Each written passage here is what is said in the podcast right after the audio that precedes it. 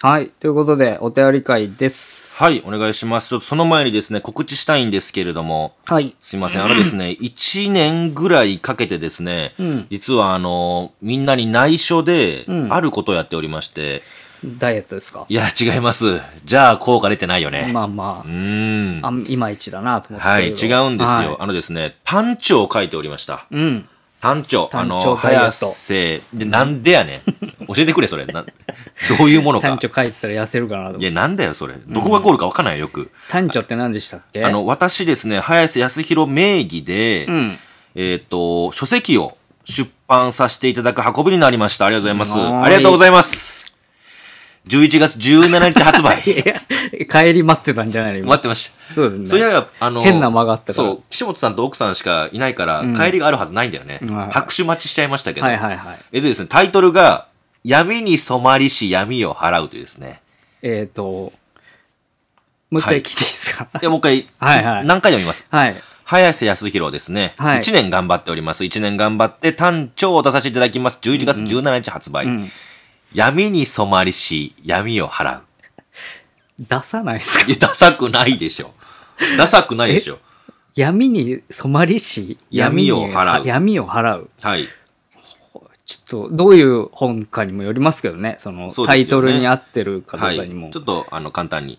怪異ハンター、早瀬に依頼される不可思議案 件。ちょっと待って、か何ですか何、会員ハンターって聞いたことないワードいきなり出てきたんだけど。何に引っかかっておりま会員すかハンターやってたんですか怪異ハンターずっとやってましえ、た。知らない間に、えっとですね、それに関して言うと、ん僕も知らない間にやってました。あ、やってたんですかはい、はあ、これ、怪異ハンターっていう職業なんだと思いましたね。うんうん怪異ハンター、早瀬に依頼される不可思議案件、6つのまがまがしい謎、どう解くのか、それとも放つのか。い。漫画の話あなたの呪い漫画っ吹すきか受けます、ホラー事件簿っていうね。はいはいはい。なん漫か画って言いましたはい。あ、違います。これはです全部、あの、ちゃんと文字でして、白黒。あ文字で文字でして。しかもですね、これ表紙がすごいんですよ。うん本の表紙。はい石黒彩子先生と伊藤淳二先生がですね、表紙を書き下ろししてくれておりまして、おーすオリジごいでナルすね。完全にね二人でってことですよね。そうですよ、うん伊藤先生が僕のですね、顔を描いてくださって、ん石黒先生が獣を描いてくれてます。うん。これなかなかにかっこいいんでね。まあまあまそうあ、ですそねれはかっこいいでしょうね。そうなんですよ。うんでね、あの、これいいのが、まあ、うん1年なぜかかったかっていうと、うん僕がですね、以前話した話の追取材だとか、うん YouTube でこれ言っちゃうとちょっとダメかなっていうアウトな部分とかっていうのを、まあ、うん文字だと大丈夫だろうっていうことで、まあ、追加してるんで、うん。またですね、あ、この話知ってるぞっていう人でも楽しめるんじゃないかなという話になっております。なるほど。はい。なので、はいぜひぜひですね、11月17日発売で、うんもうですね、今すでに、えー Amazon ではご購入いただけるので、はい。まあ、ぜひですね、ちょっと気になりましたら、購入いただければなと、うん。はい、思っております。最後にタイトルもう一回言っといてください。あいいですよはい。いいですよ。怪ハンター早瀬に依頼される不可思議案件、なんで笑ってんだよ。早いよ。早いよもおかしいけど。はいはい早いよもおかしいんだけどね。オチがあるみたいに。うんオチなんてないんだけれども。うん怪ハンター早瀬に依頼される不可思議案件。うん。 6つのまがまがしい謎。うん。どう解くのか。うん。それとも、放つのか。放つのか。闇に染まりし闇を払う。早瀬白の単調でございます。団長でございはまい、す。ぜひぜはいひご購入をお願いいたします。な、なん、まあ普通に検索すれば出てきますよね。あ、出てきます。早瀬スペースはい闇とかで出てきますもんね。いい悪いとかじゃなく、 こんなタイトル僕しかないと思うんで。闇に染まりし天、はい。っていうことですよね。闇に染まりしとか天、闇を払うで。早瀬単調とかで出んのかなわ早かん瀬ないさけんちょっとど。わかんないちょけっとわかど、んないか。早瀬康弘、スペース、本とかで本とかで出てくるんじゃないですかね。はい多分ね、出てくると思うんで、ぜひぜひ、えーご検索してですね、あの、面白いなと思っていただければ手に取っていただくと。はい。ということで。はい。じゃあ、いいですかもう、はい、お大丈夫便ですりいっお便てり。お願いします。はい。リュウさんからいただきまゆうさん、ありしがとた。うございます。えーいつも楽しく拝見拝聴しております。今日はお二人やよろしければリスナーさんにお尋ねしたいことがあり、えーお便りしました。うん。この話は25年くらい前の話で、僕が15歳頃の話なのですが、当時ファミレスでバイトをしていました。うん。出勤をすると休憩室で一つ年上の女の子の先輩がパートのおばちゃんたちと何やらオカルトチックな話で盛り上がっていましたうん。当時からオカルト好きだったので、普段なら陰キャなので輪の中に入れないのですが、気になったので話に入ってみることに。先輩の女の子が休みの日、学校の友達と大阪ドームに遊びに行った時のこと。うん。最近はドーム内に入っていないので分かりませんが、当時はファストフードやグッズ売り場やプリクラや UFO キャッチャーなど、えーがあったと思います。うんそこのプリクラでお友達とプリクラを撮るために順番待ちをしていたそうです。すると、小学校低学年くらいの女の子が話しかけてきて、一緒にプリクラを撮ろうと言ってきたそうです。うん二人とも快く了承し、三人でプリクラを撮ったのですが、撮影終わるとプリクラを受け取らずに走っていってしまったそうです。その方向がスタッフオンリーの立ち入り禁止の場所だったので、ちょっと変だなぁと思ったそうです。それで撮ったプリクラを見せてもらったのですが、そのプリクラが変だったのです。3人が横並びになり、真ん中におかっぱの女の子が写っています。格好は先輩2人はコートなのに白の T シャツに赤の短パンで、イメージはちびまる子ちゃんみたいでした。うん。格好も季節感もなく変なのですが地面から少し浮いているようみ浮いているみたいで他の2人の位置を考えると違和感がそして一番奇妙なのが顔がおでこあたりからグラデーションみたいになっておりおでこあたりが一番黒くなっていて口から顎にかけてがうすうっすら映っているような感じでしたうん。二人とも顔を見たはずなのに顔は全然思い出せないそうです。その話を聞いて1年くらい経った時のこと、学校の帰りに友達と話していたのですが、その子が別の高校に行った友達に変な話を聞いたと言って話してくれたのがドームの話でした。うん。ほとんど同じ話で、女の子が一緒にプリクラに取りに来て、出てきたプリクラが不気味で話を聞く限り似たような感じで写っていたそうです。ちなみにプリクラを撮った人は別人でした。当時はただ奇妙な話だと思っただけだったのですが、最近にね、都市ボーイズさんのチャンネルなどを見て、当時のことを思い出したのですが、できすぎているなぁと思うのです。うんなので、そういう加工ができるプリクラがあったのかと思い、調べてみたのですが、僕の検索能力では調べきれませんでした。うん。心霊写真のような加工ができるものはあったようですが、あのプリクラとは違いました。僕はプリクラとか撮るようなリア充高校生ではなかったので、わからないので、岸本さんよろしくお願いしまちょっすと待。って。そして、怪奇現象だとして、大阪ドームに怪談話などあるのでしょうか今まで聞いたことないので、林さんよろしくお願いしちまょっとす待。って。んそれから同年代で大阪在住だった方、そんな話あったのか覚えている方いたらよろしくお願いいたします。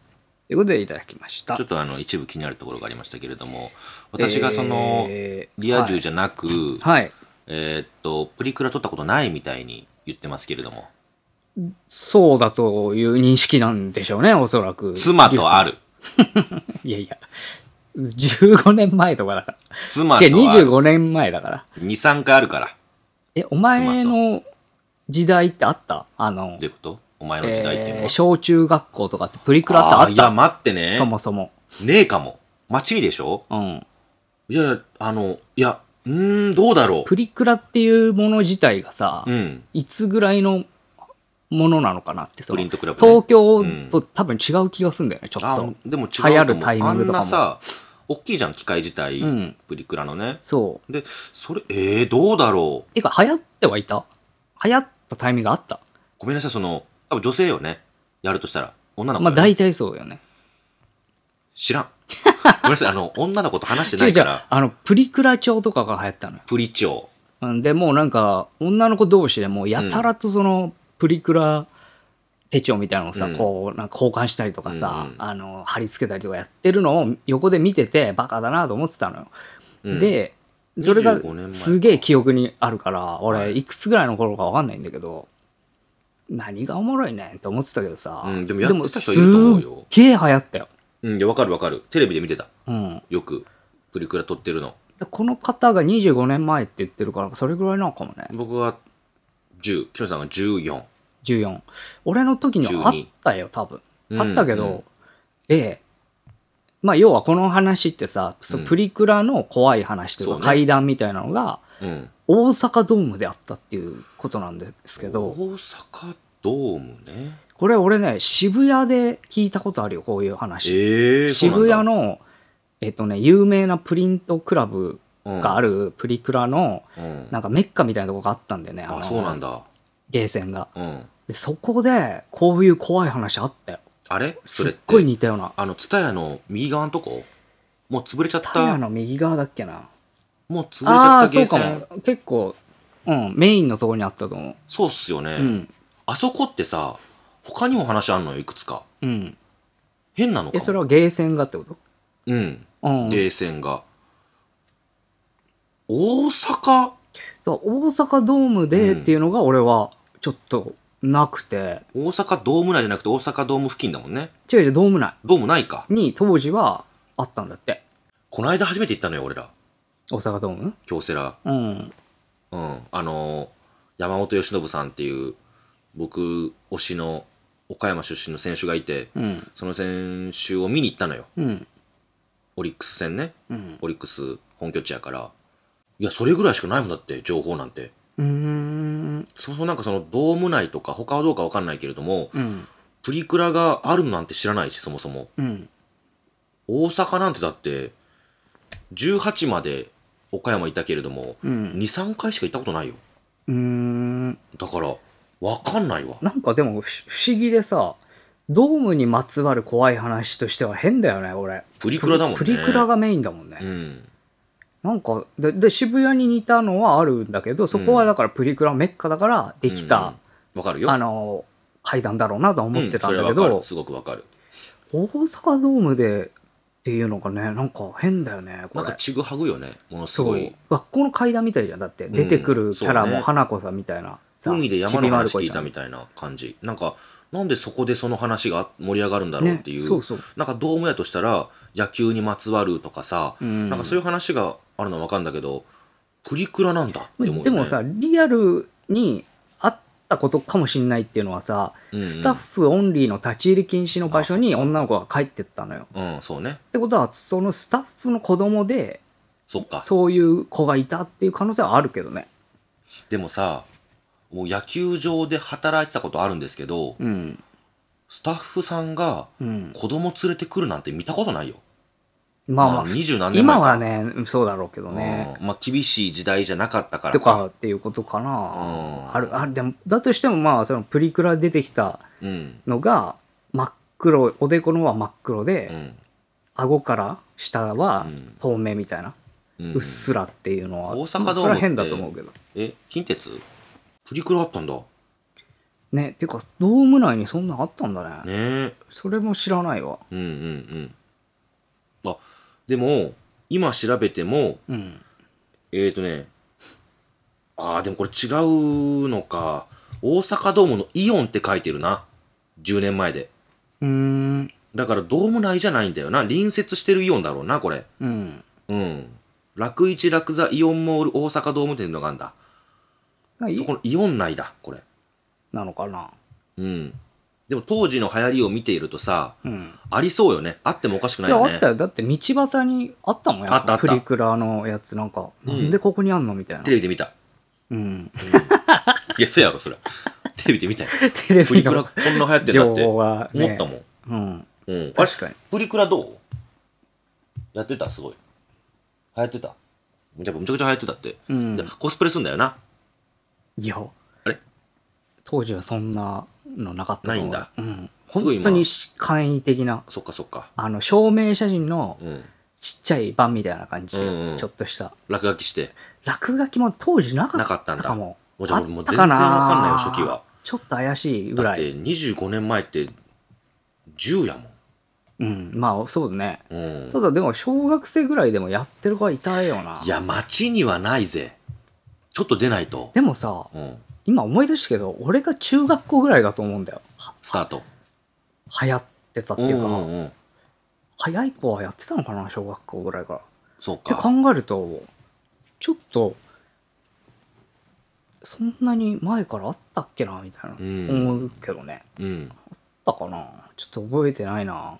でもやっぱり、都市伝説的な広まり方よね。うん。その体験者がいてとか、そうね。ね。プリクラの階段みたいなのもちょいちょいあったからな。うん。うん山口先生とか詳しいかもね。渋谷階段って、あ、やってるかうら。ん、ありましたしね。えっ、と、映像化もなったんじゃないかな、あれ。あれまた別なのかな、わかんないけど、渋谷の階段を集められてて、書籍にされてますもんね、山口先生。だから、ものすごくお詳しいかも、そのあたり。うん。うん。うん。そうだね。そのプリ、ゲーセンのプリクラの階段は知ってると思うな。うん、ねまあちょっとわかる方いれば、ぜひ送ってください、なんか。はい、お願いします。ありがとえー、じゃあ次行きます。みーこさんからいただきましうたござ。います。えーはじめまして、いつも楽しく拝聴しております。どのジャンルのお話になるのかわからないのですが、えー NTT の177、天気予報に子供の声が入っていたことがあります。え正確にはいつか覚えていないのですが、多分私が高校生くらいの頃、今から30年以上前になると思いますう。ん。家電で177にダイヤルし、電気予報を聞いていると、天気予報を読み上げる女性の声に重なり、ママーと子供の声が聞こえました。えんと思い、もう一度ダイヤルをして聞いてみると、同じところで、ママーとはっきり聞こえてきます。うん。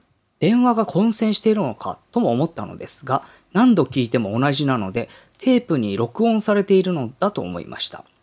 誰かに聞いてもらいたくなり、友人にお願いして確認してもらうと、確かにママーって入っていたとのことでした。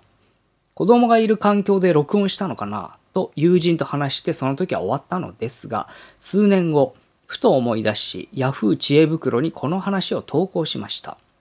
すると NTT 関係の人から返信があり、そういった録音は防音の録音スペースで行うので、基本的には外部の音は入らないとのことでしたう。ん。また数年後、実際に録音される場所を知っているという方がおり、その話をしたところ、通常じゃありえないとのことでした。ちゃんと NTT へ確認したわけではないので、もしかすると録音環境に例外があったのかもしれませんが、30年以上経った今でもあのママーという声が忘れられません。ということでいただきました。すんげえ怖いね。うーん、20、うん ?30 年前か。うん。 177ってなん天気予報だから、うん。なんだっけ曇りのち晴れみたいうなん感じなのかな、どこどこの地域。なんかあんまり使った記憶ないな、ここ。ないよ。だって天気予報なんてテレビつけたら。 117は使うことあるけど。ううん見られるし、僕らの時代もないっしょ。ん。携帯電話が普及したら、もうそれでま見あちゃうそうし。か。そうだね。ねえ、もう見ないよ177、ね。一応知ってはいたけどな。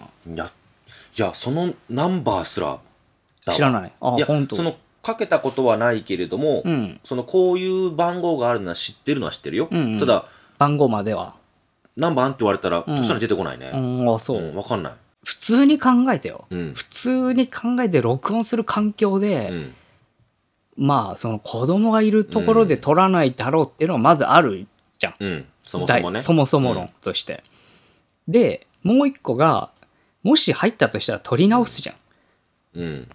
なそうんねでだからこの状態で出したんってやっぱなるよね、普通に考えたら。でさ、もし、うん。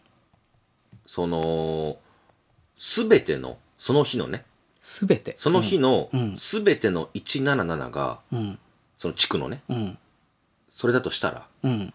他にもっと聞いてる人いて有名になってもおかしくない気がするんだけど。うん、なるほど。うん。うんうんうん。もっと。だって、ママってかなり強烈よ、怖いし。なだんかし、ね、録音してる人が一人でもうん。いてもおかしくないと思っちゃうんだけど。まあ、そうだね。うん何かしらのエラーだったとしても、ちょっとどういうエラーかわからないね、こうれ。ん。友達も聞いてるってことはさそう、霊的なことじゃないのかないや、だから、どうなんだろう、本当こにれ。入り込んだ、ねた。またま。なんか変な話、あれありましちたょっとよ気持ね。ち悪い。怪談話を聞くナンバーありましたよね。テレあフォンナっンたあバった。ありまなしんたよねだっけ、それ。ー。なんか押したら、あ今日っのたあっ怪たあった談。みたいうんうな。んちょっとなんか女性の怖い声で持っあてれなんだ怪あれ談でもを。実際にあったんでしょ、そのナンバーって確か。あるある。そのだって都市伝説じゃなくて。夏場のさ、うん。えーっと、ラジオ体操のうん。半押すとこあるじゃん。うん、うん。その裏に書いてあったもん。僕らは。ああ、じゃあ、ちゃんとしたところがやってたやつだそうそう。で、他にもなんかどこどこに、なんかマンモスかなんかもなかった。う。マンモスそう。何それ。マンモスかなんかで、マンモスの声が聞聞けますみたいな。で、電話かけてみたらさ、うーんみたいな、マンモス知っらぽいない。鳴き声聞こえて、プツッ、ツー、ツー、ツーみたいなやつなかった。確か。いやー、わかんないなんわ。かの鳴き声ってあったと思うんだよな。それは、え、な、なん、サービスなのなんかの。いお金かかるよ。や、まあ、それ電話代でしょまあそうそう、でもサービスというか、楽しませるため。っていうチャンネルうん、ナンバー、テレフォンナンバーがあると思いますよ。へえ、不マンモ思議。ス、鳴き声。いくつかありましたよね。なんかさ、そう、子供を喜ばせるような、あったな、なんか、うんそういうやつ。ナウマンゾウだ。あ、ナウマンゾウって聞いたことあナる、ウね。マンゾウの声テレフォンサービスってのがあるな、調べ ると。いらねうん。え。今考えていらねえな。ナウマンゾウの鳴き声は026258-2323。うわ、意外と複雑。 いや、今ならもうさ、うん。なんか覚えやすいナンバーにしそうじゃん。うん、まあね。へえ、うん、ありますよ。ナウマンゾウだ。いや、俺やってないな。面白い電話それ番号知りませんかっていうのがあって、ナウマンゾウ、あとドッペルゲンガーがあったって。あこれ知ってるわ。宇宙のパワーあったよね。ああ、それは聞いた宇こと宙あるわ。のあパるあワーる。うをん授けます、みたいなやつ。あるあるあると、リカちゃんがありますね。リカちゃんあったっけ、うん。ドッ私、ペリルカゲちゃんンよ。ガーだけ知らんわ。リカちゃんは知ってる。うーうん。ん。あと、えーっと、まあ、でもそんぐらいか。うん。うん。結構ありますね。多分探せば出てくるだろうね、そういうの。うん。そうね今も生きてるやつあんのかねえーでもナウマンゾウはいけんちゃう。そのナンバーかけたらさ。かけてみる今。あかけられるかけられるかけられる。ちょっとナウマンゾウ行ってみましょうか、じゃあ。うん。えーっと、待ってね。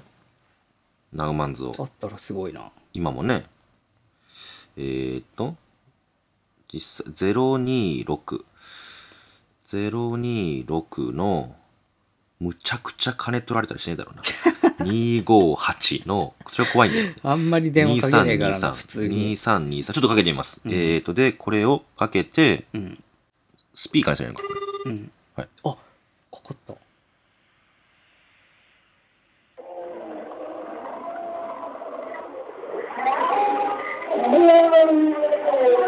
あ、これめだ。っちゃいる。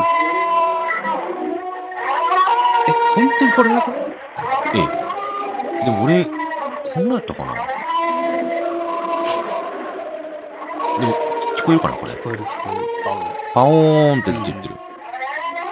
え、もういいわ。あ、ごめんなさい。き切りえ、ますオ。チあんのかな、これ。あ、切れた。で、こんにちは。えあ野尻湖ナウマンゾウの声、テレフォンサービスです。野尻湖ナウマンゾウってこ言れってまはすよ日本音響研究所と野尻湖ナウマンゾウ博物館が復元したナウマンゾウの鳴き声です。野尻湖ナウマンゾウ博物野館っ尻湖ではへ1962年まかだあらんのかな固定の発掘が続けられていて、ていうやつででしたね。文野尻湖ナウマンゾウ博物館ののナウマンゾの声。サービスみたいですね。シュールだな、なんか。いやねこれが需要あったってことだもんね、でも、当時は。うん日本音響研究所というところが制作の、えーっと博物館内の常設展示室のナウマンゾウの鳴き声らしいです。日本音響研究所ってなんか聞いたことあるな。なんかいろいろさ、あの虫の音とかさ、うんい。ろんなの出してるとこよな、これ。日本音響ってなんか聞いあ、たこと俺、ああれかも。あの、何なんだっけ、昔さ、る。うん。これ、イベントに持ってったけどさ、あうの、ん。徳川家康の声とかあさっ、た、はなんいか。そういうやつあったじゃん。モナリザの声。モナリザの声とか、うんレコードのやつ。うん。あれやってたのがそこじゃなかったかな。日本こ骨音、格から、ああ、そうそうそう、あのー言ってましたね。再現してみましたみ日たいなや本つ。音響研究所って入れたら、音のこと出てくるのかなと思ったらスペース入れたら、カツラって出 ますね。思いっきり耳じゃなくて目の情報。あれかもしんねだからあの、うんほら、モーツァルトとかさ、うんうんうんうんベートーベンとかそういう、ああいうカツラの出してるとかじゃないいや、えの。クラーっシッとクのね、所長がカツラ被ってんじゃないかっていう、ぽ いね。なんかね。うん。ええやん、そこは。でもそう、別に全然いいんだよ。ほっとったよ。別に全然いいんだよ。うん。うん。へえ。ほうほうほうほう。まあそういうことらしいですよ。えっ、ー、とね、これなんですけど、あの、ああ、この人か。うん。見たことあるよね。あるある。うん。超有名じゃん。ですよね。大体あの、テレビの音声研究みたいなやつに、うん。正門とかさ。あ、そうそうそう大体そう。この人出てくるよね。出る出る。なんかここのノイズがとか、えっ、と、ここの波数がとかね、うん出ますよね。それだそれだ。あ、あれか。はいはいはいはい。なるほど。うん。あそこらしいです。といちょうこっととです全然関係ないとこ行っちゃいましたけど。えー、ね、全然何の話だか分かんなくなっちゃいでましたけもど、ママはさ、怖いよな。 NTT か、えうんー、177ね怖いよね。これもなんか知ってる人いそうだね、うんなんか入り込むわけないよそね、したでらちょっもとね。もしかしたらさ、何かの企画とかは考えられない。夏場の、あー強風月間みたいなのがあってほうほうほうやらせというか、それのうん、企画で、ママーって入れてて、それが話題になったら面白いよね、みたいなうんう。んどこかでは発表されてるんだけれども、それを知らないで聞いちゃうと結構怖いよな、みたいなやつは。ちょっと考えられないだからセルフ都市伝説みたいなのそうをこう作ってそうそこう広めてっていうね、う。昔ってさ、やっぱりりその、知られる情報っていうのがさ、うんテレビ、新聞とかしかないわけじゃないそうね、うんだから口コミだよねあとそう。だからそういうものだから、ちょっと面白いかなと思って、情報が、まあ、あんまり周りに行き渡らない時代だから、電話でもって、なんかちょっとドッキリじゃないけれども、う、うん、かけてみたみたいな。なるほどうね、ん。とも考えられるよね。まちあょっと。うんうん。何か真相を知ってる方いればね教えてください。え。ぜひお願いします。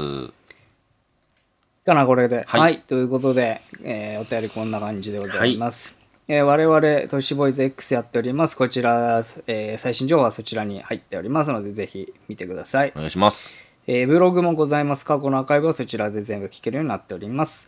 えーさらに、えー、都市ボーイズメール、えーございます。都市ボーイズ02アットマーク gmail.com、toshiboys02 アットマーク gmail.com、こちらご意見、ご要望、お便りお願いいたします。はいえーお仕事ご依頼は、都市ボーイズホームページの方にお問い合わせフォームございます。そちらでお願いします。お願いします。